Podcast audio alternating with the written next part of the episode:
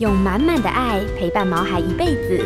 欢迎收听《全民安扣全能狗 S 宠物当家》，与你一起关心狗狗、猫猫的大小事。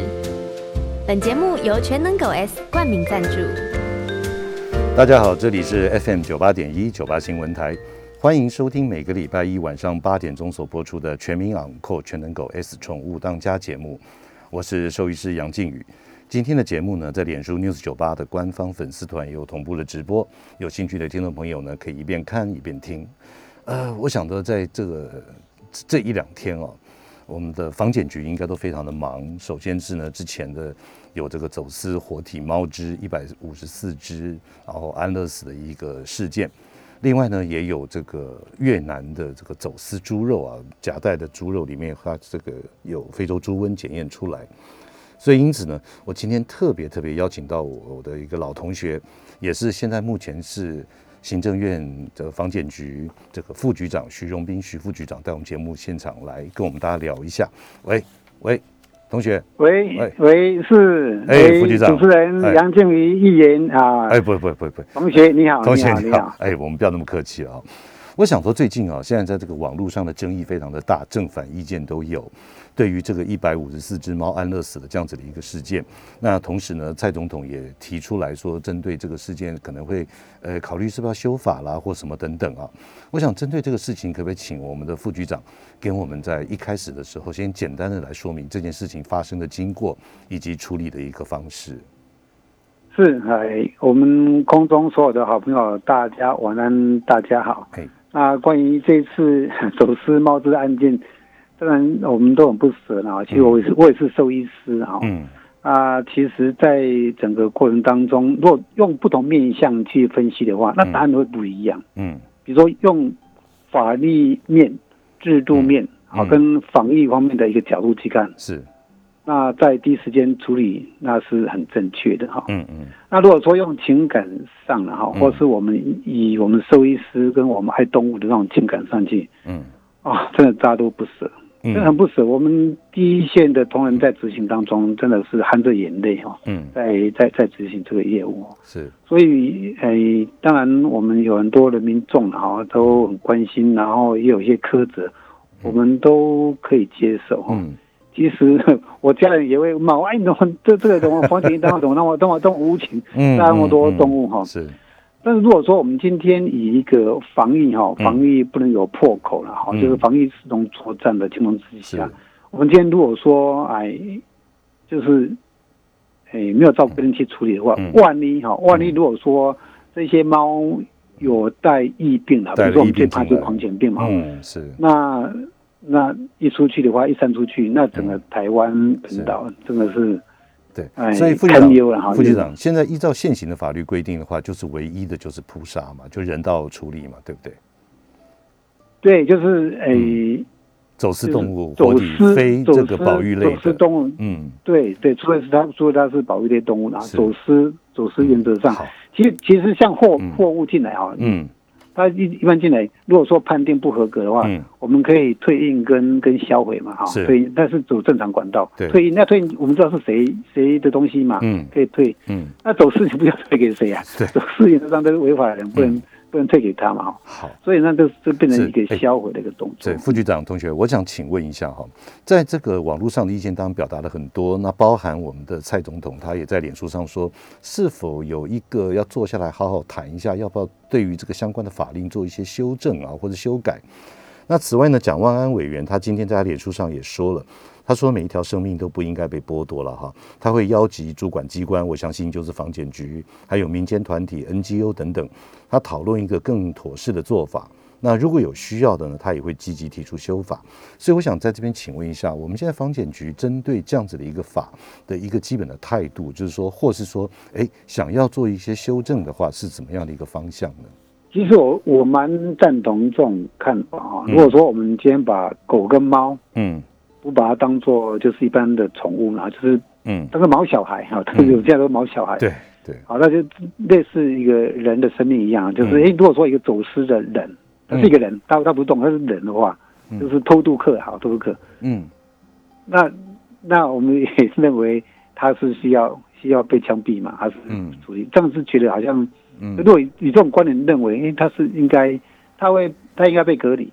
他应该被在做身体检查，嗯，啊，然后做各方面的一个查验之后，嗯，可能走失，不走私，就是偷渡客，可能就是将来他还是可以有生命的一个生存的空间嘛，嗯嗯。哦，如果是这样的观观点，我们去修适当的去修这个法令，可能可以，就说要集思广益了哈。但是其他动物都不行了，比如说像经济动物的话，像之前我们在民国八十六年所发生的口蹄。嗯，那就是走私对。猪进来造猪猪的产品进造成的一个对我们台湾的养猪事业影响很大。二十几年，然后花了那么多的钱呢，哈，人人人民纳税钱，然后才在去年才把它清清除掉。嗯嗯，所以原则上，我们我认为哈，像如果说狗猫，我们把它就是用毛小孩的观点，嗯，然后就用其他方式稍微有一个缓冲，是。我蛮赞同的。好。但是以这一次，以这一次的话，同事真的是，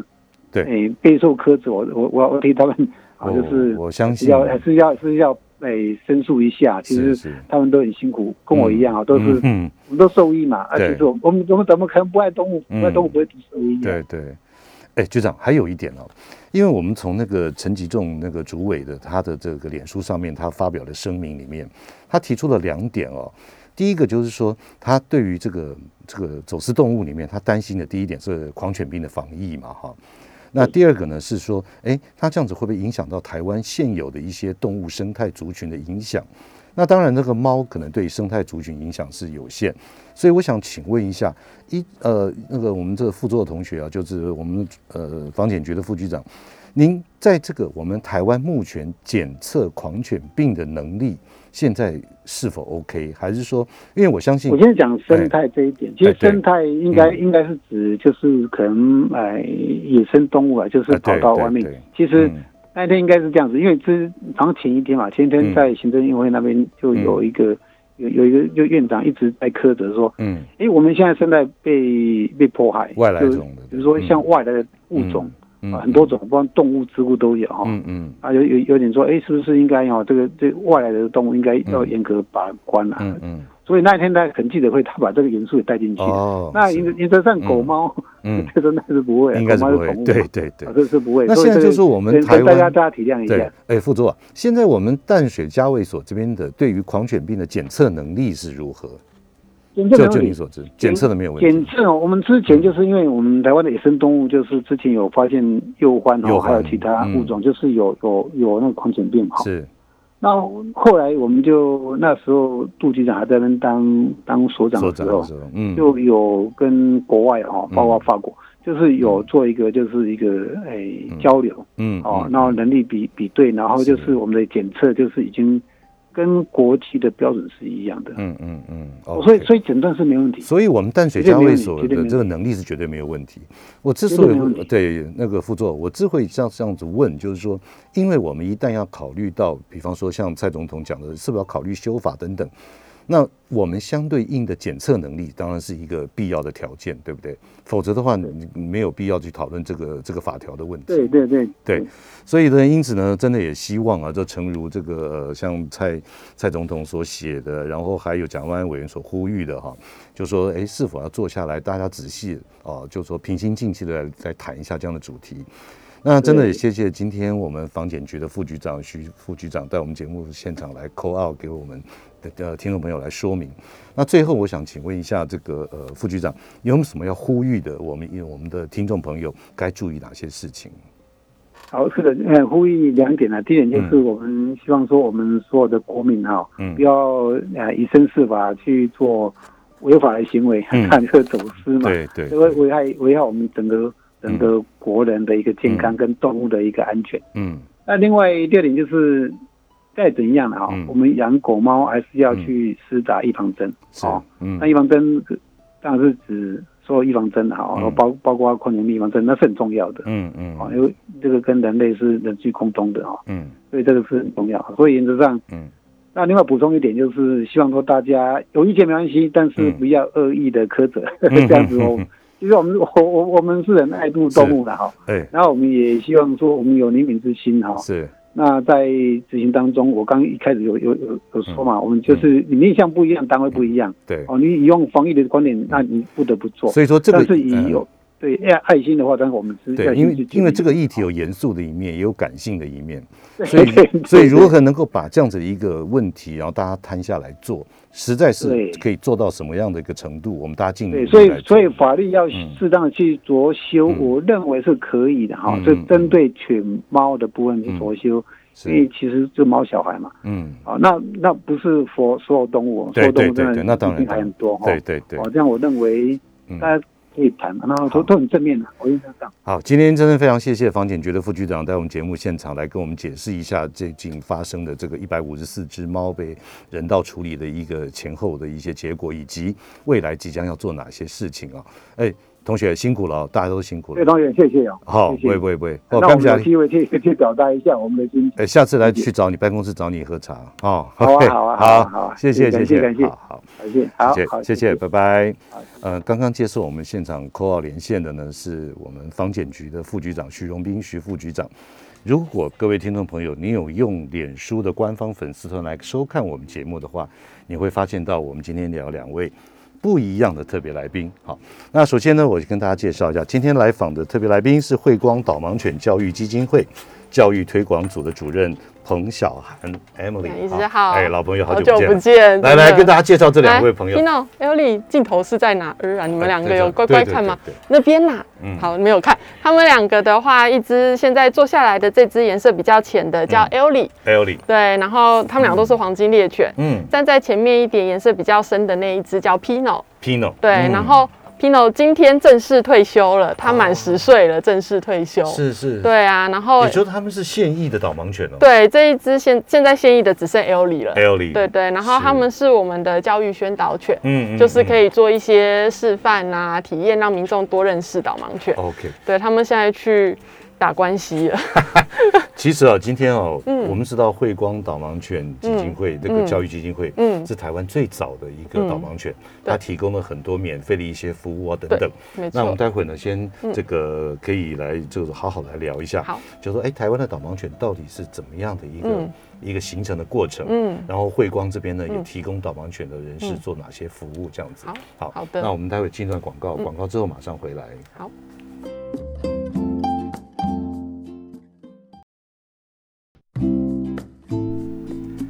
欢迎回到九八新闻台全民昂扣全能狗 S 宠物当家节目，我是兽医师杨靖宇。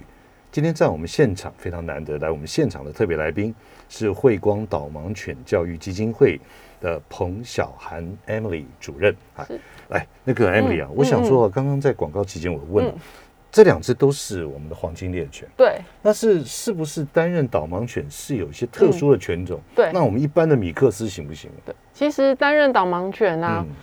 不是指特定什么犬种可以，其实是所有的犬只都可以训练，但是训练会有成功率。嗯，对，因为某些狗狗的个性会比较适合训练成，会比较容易训练成功。嗯，对，那其实以全世界来讲，有六成的导盲犬都是用拉布拉多。哎，对，对，然后。在台湾大概有九成五都是拉布拉多，对。然后除了这之外的话，拉布拉多之外，还有像他们两个黄金猎犬，嗯，然后再来有黄金拉拉、黄金混拉拉的宝宝，对。然后其实全世界第一只导盲犬是德国牧羊犬，哦，因为导盲犬是在一次世界大战之后在德国发展起来的，因为很多。士兵因为毒气失明了，然后回到家乡之后都在家里面。嗯，然后那时候德国就有一个医师，人类的医师，嗯，觉得说好像可以，哎，是不是可以训练狗，嗯，来带这些人走路？所以其实全世界第一只导盲犬是德国牧羊犬。德国牧羊犬。对，然后但是导盲犬有一个很重要的条件，就是他们要有祖宗八代，嗯，不能攻击人类的记录。哎呦天哦，那就非常非常的就八代的良民证。良民证，而且不是你这一代啊，对。不对？所以，Emily，我想请问一下，就是说，我想，呃，很多听众朋友也很好奇，嗯，可不可以简单的叙述一下？比方说，像 Pino 他退休了，嗯，或是 Ellie，对，嗯，他是这样，他的简单说一下他一生的一个过程，好啊，啊，到底他经过哪些，或者是怎么样一个状况？其实他们小的时候啊，像 Pino 跟 Ellie 都是从北海道的导盲犬学校来台湾的，哦，所以他们是日本来的，他们是日本来的，然后我们的狗狗。现在已经听不懂。刚来的时候 听得懂。哎，我知道日文的 坐下叫 oswali，是不是？oswali，oswali。已经睡着，都已经睡着。对，好。然后其实那个导盲犬的来源，因为一开始台湾是没有导盲犬的，最早的导盲犬是从澳洲引进的。嗯，对。那从澳洲买了种犬回来，在台湾生下小狗，然后再买其他不同的狗狗来，然后培育下一代，开始本土的发展。嗯，所以其实像我们现在很常会有国际的犬只的交流，对，然后再来也有本土的培育。嗯，那因为刚刚有讲，他们要有八代不能攻击人的记录，对，所以。他们其实都是在导盲犬的血系之中繁殖跟培育下一代。嗯，那为了避免他们近亲繁殖，所以我们会比较常会有国际不同的交流，不同的对，然后其实而且很特别的是。不同的国家来的狗啊，其实跟那个国家的民族性都蛮像的。比方说，像日本来的狗会比较敏感一点，对声音敏感啊，比较谨慎一些。嗯，然后从澳洲跟纽西兰来的狗就很像大地的孩子，很奔放。是是。对，然后而且体型也不一样。嗯，因为日本人他们比较娇小一点嘛，所以他们培育的狗都比较小只。嗯，然后像从纽西兰、澳洲来的狗就比较大只。哦，对，所以其实。因应每一个国家不同的环境跟条件，其实即使都是拉布拉多或黄金猎犬，还是会有一些些微的个性啊上面的差异。嗯，对。那这些小狗啊，它们出生之后，大概两个月大到三个月大之间就会离开狗妈妈。嗯，然后开始到寄养家庭。嗯，寄养家庭其实是他们一生之中最重要的一个阶段，从小影响到大。对，小的时候。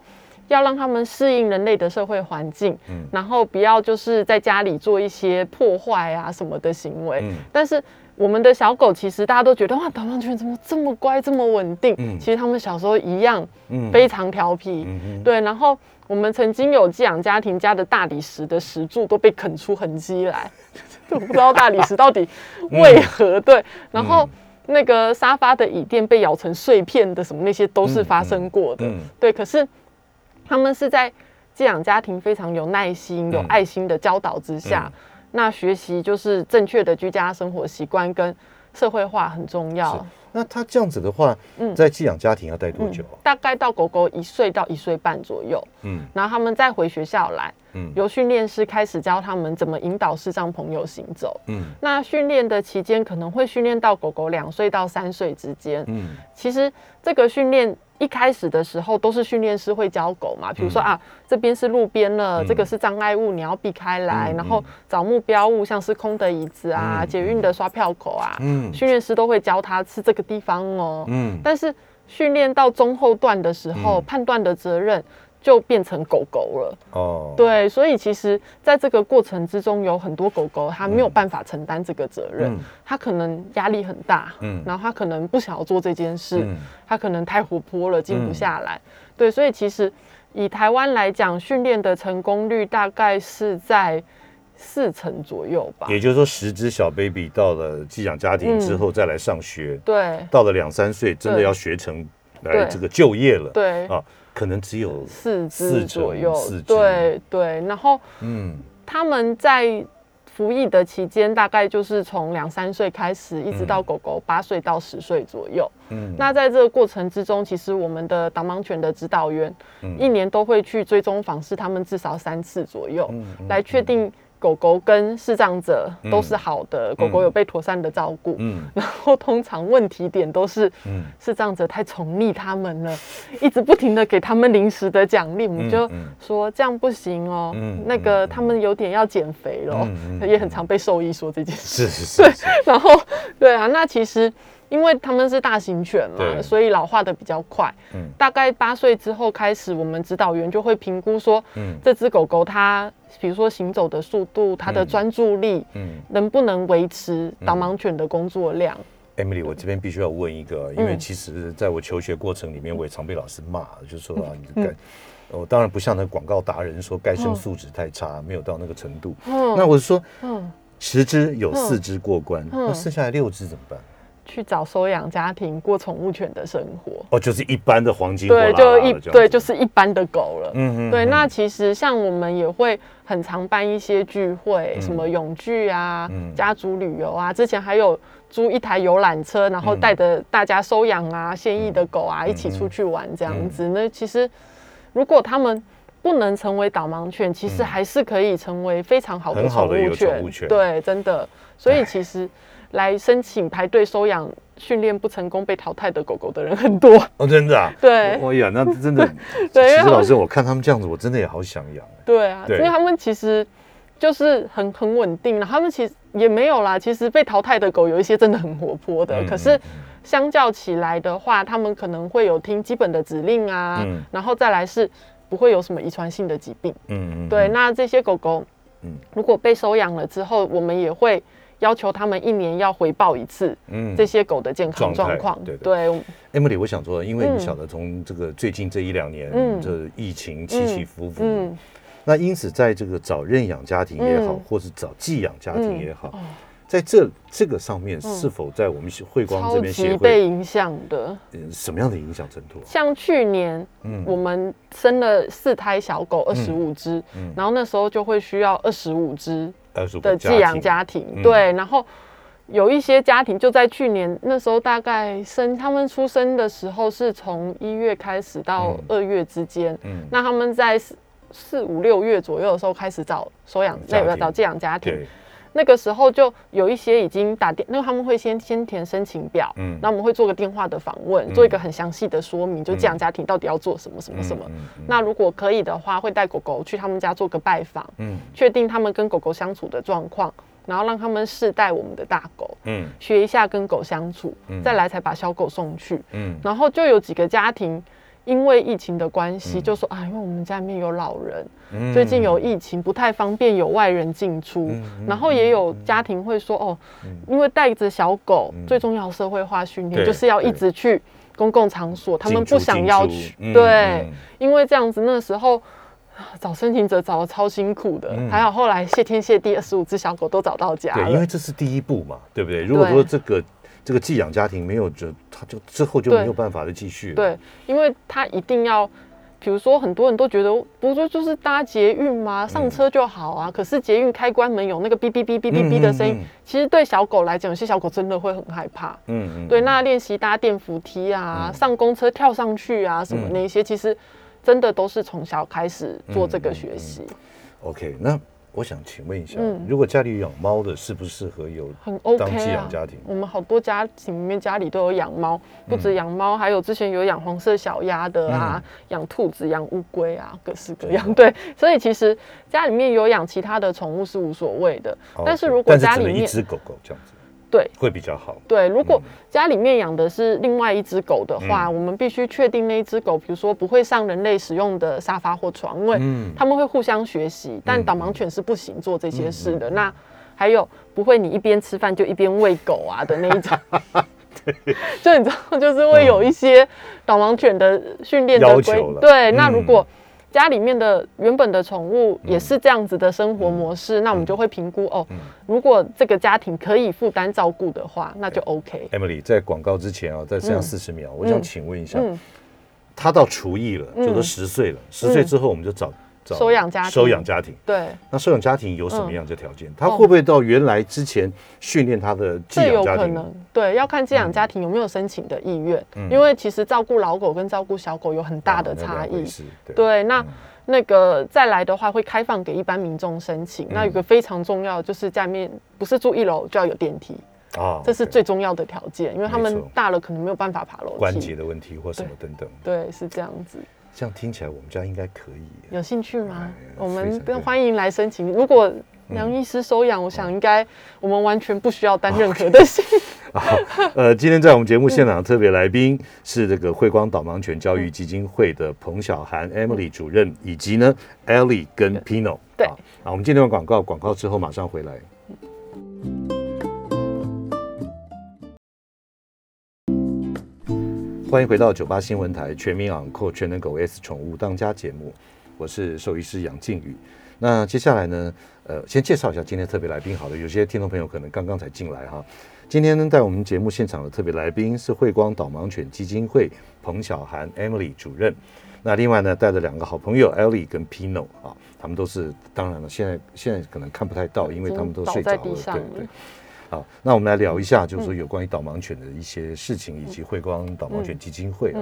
那这个呃我们现在也开放我们 coin，如果各位听众朋友您有兴趣要 coin 进来跟我们分享您的想法，或者说对于导盲犬这边有什么一些这个呃不了解的地方，都欢迎您扣印进来。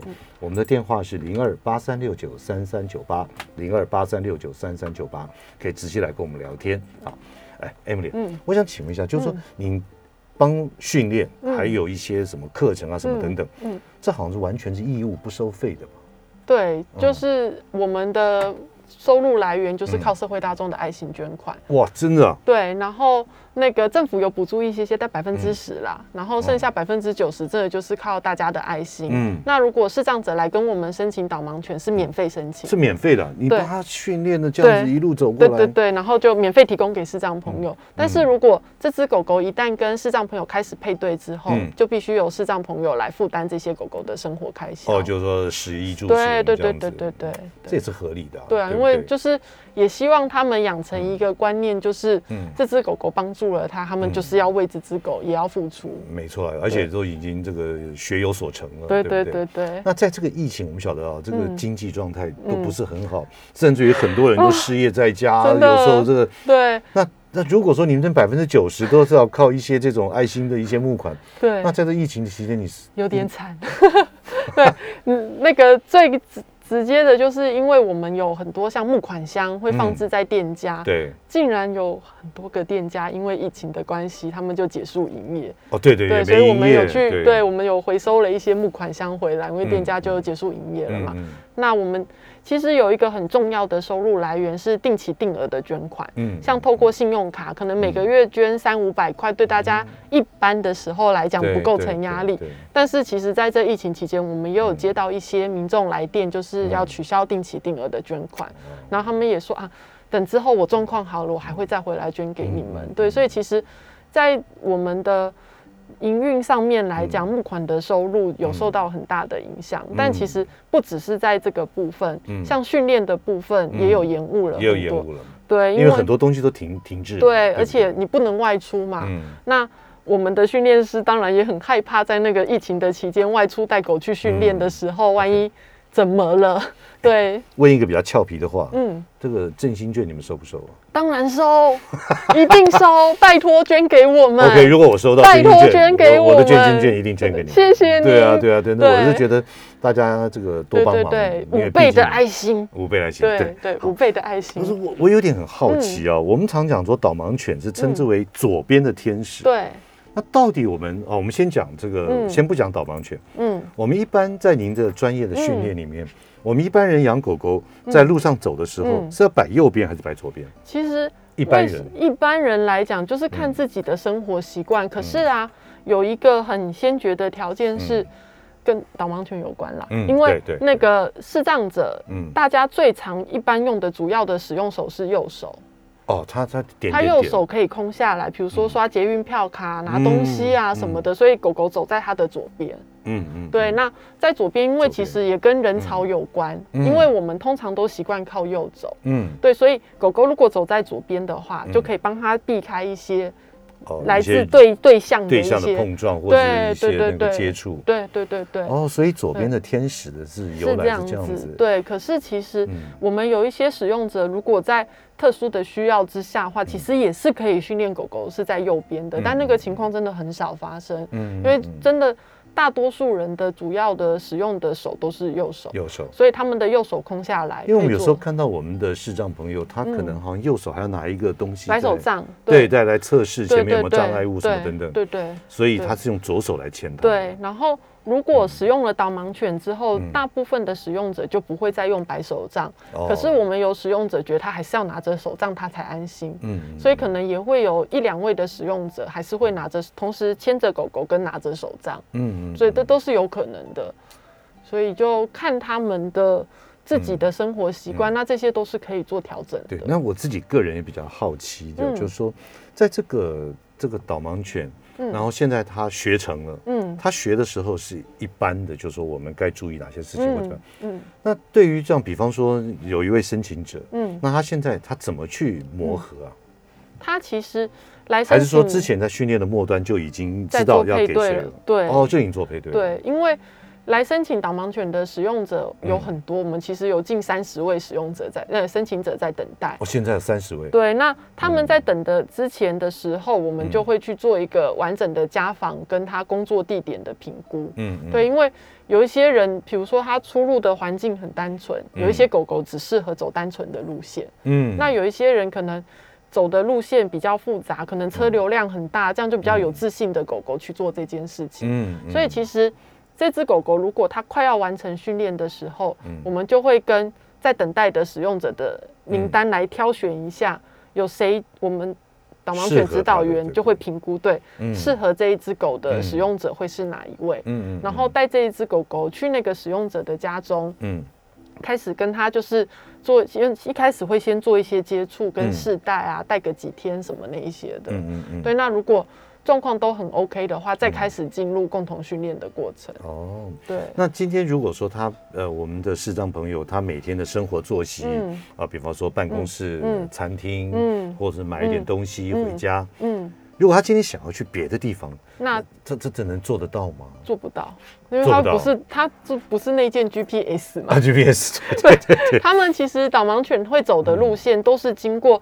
导盲犬的使用者、导盲犬还有导盲犬指导员三方的共同训练，嗯，所以来申请导盲犬有一个先决条件是你必须要有固定行走的路线，嗯，那这个路线不止一条啦，有可能两三条啊之类都是可以的，嗯，但是不可能是你一年三百六十五天有三百条不同的路线，对，那种他也他也没办法，对，因为导盲犬其实就是听。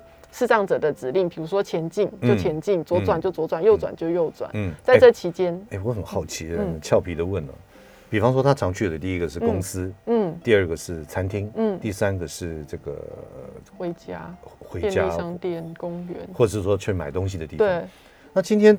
呃，比方说，我跟这个艾丽讲说，哎，我们先去公司，嗯，他他听得懂吗？如果这只狗跟你很有默契的话，嗯，因为一开始的时候，狗狗跟你还没有培养好默契，可能不知道，嗯，但是像我们有一些使用者跟狗狗已经相处三两三年以上了，嗯，他下了公车就跟他讲回家回家，这只狗就会带他带他回家，对，可是那是要有经过时间的磨合，对对对对，配合那狗狗也跟它很有默契，也知道主人要的是什么的时候，对，那是可以的。真的很难很难想象这样子的一个合作默契啊，人跟狗狗动物之间的一个默契。之前跟我们使用者一起搭公车，下了车之后，他就跟狗狗讲回家回家，就带它往回家的方向走。哦，买菜买菜，他就这个就有点难度了。买菜有很多种菜哦，对 对对，这这这节对这个就有难度了。我无聊随便问。那我想说，这样我们这样子一般的我们视障朋友，我们的使用者，嗯，他在平常照顾他们有什么特别要？可以跟大家分享了解一下。其实大家最迷惑的就是视障者怎么能照顾好一只大狗？嗯，对，很多人都问过，他可以照顾他们吗？他怎么帮他们洗澡？还有就是说，万一他们有便便或怎么样？对，要怎么捡？他怎么知道？对对，使使用者都被我们训练的很好，捡便便捡的比一般明眼人的饲主都干净。因为其实教一下吧，教一下吧。因为我们的狗啊 是听指令上厕所。所以这是在寄养家庭的时期训练的，从小就训练他们上厕所的指令是 B C B C。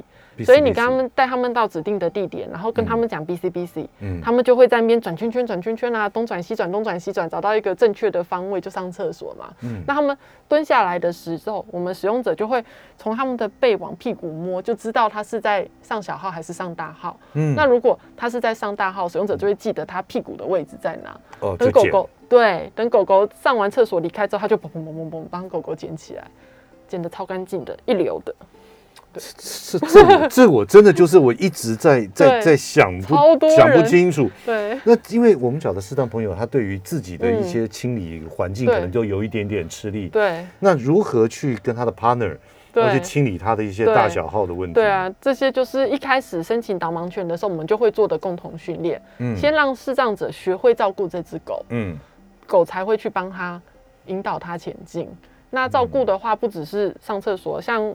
只有一件事情啦，其实是是使用者没办法做，就是剪指甲。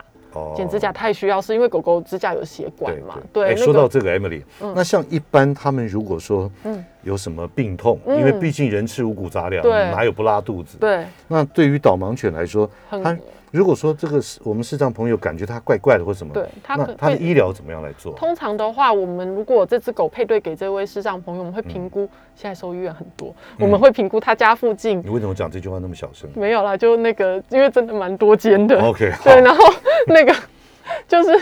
那个我们会评估他们家附近有哪一间兽医院，比如说他评价很好啊，他的设备很 OK 啊，那我们就会训练他们去兽医院的路线。哇，连兽医院都连连自己看病看找医生他都自己训练他可以带去这样子。然后那个使用者的话，如果假设说像他觉得这只狗狗哪里不对，他就跟先跟我们联络，嗯嗯，那可能我们听一下判断说。这个状况是他自己去兽医院可以解决，或者是我们跟他在兽医院会合。嗯，对，因为有的时候可能狗狗。生病会需要休养，嗯那那个时候如果使用者家里面没有其他的家人照顾，我们就会把狗狗接回来，我们这边照顾它。哦，暂时一两天。对对，让狗狗就是养养个病。我先学到了 B C B C 是吧？对 B C B C。哎哎，你们两个不要 B C B C。不会不会，今天只是在他们那个这个场地没有什么，没什么让他 B C B C，没有那个 feel。OK，呃，今天在我们节目现场的特别来宾是慧光导盲犬基金会彭小涵 Emily 主任，以及 Ali 跟 Pino。我们进段广告，广告之后马上。回来，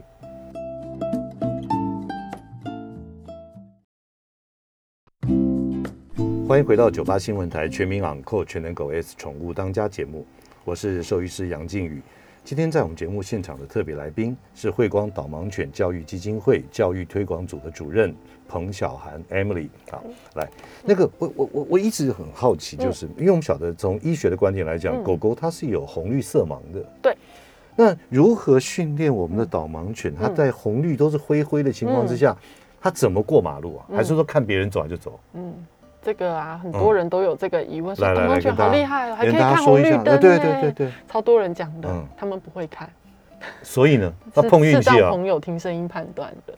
哦，所以他下指令叫他走。对，因为导盲犬呢，它可以带视障者做的第一件事就是找到目标物，像路口，我们的狗狗就会停下来，示意到路口了。嗯，然后停下来之后，视障朋友就会听声音来判断，如果车流的声音啊，旁边行人行走的，对，那如果视障者对他下指令，觉得可以了，就对他下指令，叫他往前进。但是这边又牵扯到导盲犬训练之中最困难也是最神奇的一点是。很多的工作犬，他们只要服从指令就好。嗯，但是我们的狗必须违抗错误的指令。哦，对，因为今天走过去的时候，视障者听声音判断可能会出错。嗯，因为像是很多电动车，其实声音很小。对对对，没声音。对我一开始也是，我们的使用者跟我说：“哎，我被电动车吓到了。”嗯，因为他根本就没有听到声音。还有就是，我们晓得在那个红绿灯口的时候有小小绿人嘛？对，我们可以看到说还剩下十五秒。可是市场朋友看不到。对他们通常啊，那个如果到路口的时候，假设是可以走，嗯，有一些我们使用者比较谨慎的话，他会还是停下来，就看如果他觉得那个旁边他周围的人都还有在走，他可能就会一起走。可是如果他到那个路口停下来，他周围都没有人在走，可能表示红绿灯快要结束，对他就会停下来等，他宁可再等下一个，再等下一个，再过九十秒这样。对对。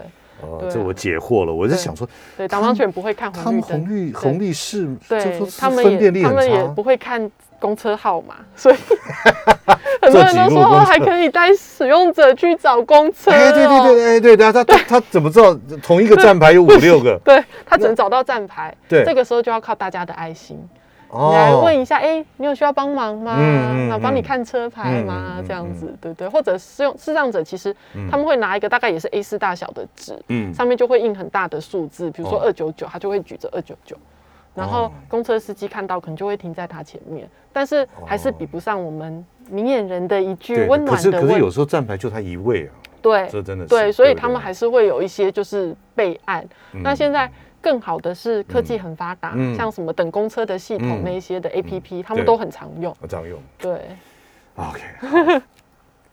那个，我想说最后一个问题啊，嗯，就是说在这个呃视障的朋友跟导盲犬，在目前台湾现今的一个社会或者以台北市而言，嗯，他所碰到在生活上或者执行上最大的不方便或者最大的困难是什么？嗯，其实。我觉得最大的阻碍是来自明眼人的拒绝，哦，不了解的人。我本来以为是说这个都市设计的不友善，不是设计不友善，这个很难改变。但是那是其实都市设计的不友善是这边就停一个摩托车，这个是增强我们训练的难度。OK，对，就是如果像国外的话，我们很之前训练师去国外训练，可能两三个月就可以完成训练一只狗，因为它们的入口长得都一样，嗯，所以狗狗需要判断的。就降低了很多，参数没那么多。对，所以我们在台湾的成功率比较低，嗯是因为这个原因。所以道路的环境在最早的时候就已经先打掉一批狗了。嗯嗯。对，然后等到实际去为视障者服务的时候，嗯，最困难的地方其实是不友善的对待。嗯，比如说我其实那个，我之前这我做这个工作已经八年多，快九年了，然后。从一开始就一直有接到就是拒绝的事件去处理啊，沟通什么，到现在都还是有。比如说餐厅拒绝导盲犬进去啊，我们使用者要出差订不到饭店住啊，饭店因为他有带导盲犬一直拒绝他。可是其实法令有保障，对，他们不可以拒绝。我记得好像大众运输系统还有什么对，全部都是有保障，自由出入公共场所的权利。但是这个情况还是很常在发生。嗯，那。这就会降低我们视障者来申请导盲犬的意愿。嗯，他们可能就觉得导盲犬明明应该是要帮助他们提升他们的生活品质，让他们活得更有自信，走得更方便、更安全。但是因为我们的不友善，嗯，导致他们可能租不到房子，找不到工作，嗯，下雨天叫不到计程车，嗯嗯，对，那这些都会降低视障者来申请导盲犬的意愿。嗯嗯，对，所以其实这一点我觉得是。台湾是一个很友善的社会啦，对，可是我们还是有很多需要加强的地方。哎，像听起来啊，这个 有点沉重，还不太够啊。对，有点沉重，有点沉重。其实我我想今天听到我们广播的这样子的一个听众朋友，或许你可以把相关的资讯分享给您的好朋友。没错。甚至于就说可以多提供我们适当朋友跟导盲犬一个活动的范围跟空间，对不对？好，来，最后我想说宣导一下，就是来呼吁，来呼吁一下，就是说你如果在路边或怎么样，你看到了导盲犬跟视障朋友，对，您该哪些是不能做，哪些可以做的事情？那导盲犬呢？他们其实。有分那个训练中的幼犬，他们会穿红色的背心。训练中是穿红色的，对，然后背心上面就会印培训中导盲犬。嗯，然后如果是种犬，狗爸爸、狗妈妈会穿蓝色的背心。嗯，那等到他们在做专业训练或是为视障朋友服务的时候，毕业了以后，对他们就佩戴导盲鞍。哦，导盲鞍。对，那带着导盲就是哎，像我身上的这个狗狗身上，对对对，导盲鞍。对，然后那这个时候啊，就表示他们是在执勤的状态。嗯，这时候要请大家记得一个四不疑问的原则。嗯，四不就是。不抚摸、不喂食、不呼叫，跟不要拒绝导盲犬出入公共场所。嗯，那最后一个不拒绝，其实依据《身心障碍者权益保障法》第六十条，已经有明文保障了。嗯，导盲犬还有其他像。轮椅辅助犬或者是导龙犬自由出入公共场所的这个权利，这个自由跟权利了，对不对？对。可是虽然法令有落保障，但是在民众的落实度上面来讲，我们有还是有一段差一个对努力的空间。对。那最后的疑问就是主动询问视障朋友有没有需要帮忙。对，就像等公车那个时候，真的真的很需要大家的帮忙。OK，我再来朗诵一遍。好。不喂食，不抚摸，不呼叫，不拒绝，而且展现主动的询问，需要什么帮忙的？没错。其实追求一个祥和的社会，我觉得我们能够多帮助一点，多出一点力，真的都是好事。对。当然，最后啊，五倍的振兴券拿一倍出来啊！对，麻烦大家了，谢谢大家。那详详细的一些这个资讯都从脸书上，对我们脸书粉丝团都会有看得到嘛？对，没错，就是慧光导盲犬学校学校。OK，是的。Emily，谢谢你哦。不会，谢谢杨医师。好，各位听众朋友，那真的谢谢大家的收听。我们下个礼拜一同一时间我们再会。每个宝贝都值得最好的，爱他就是一辈子。本节目由全能狗 S 冠名赞助。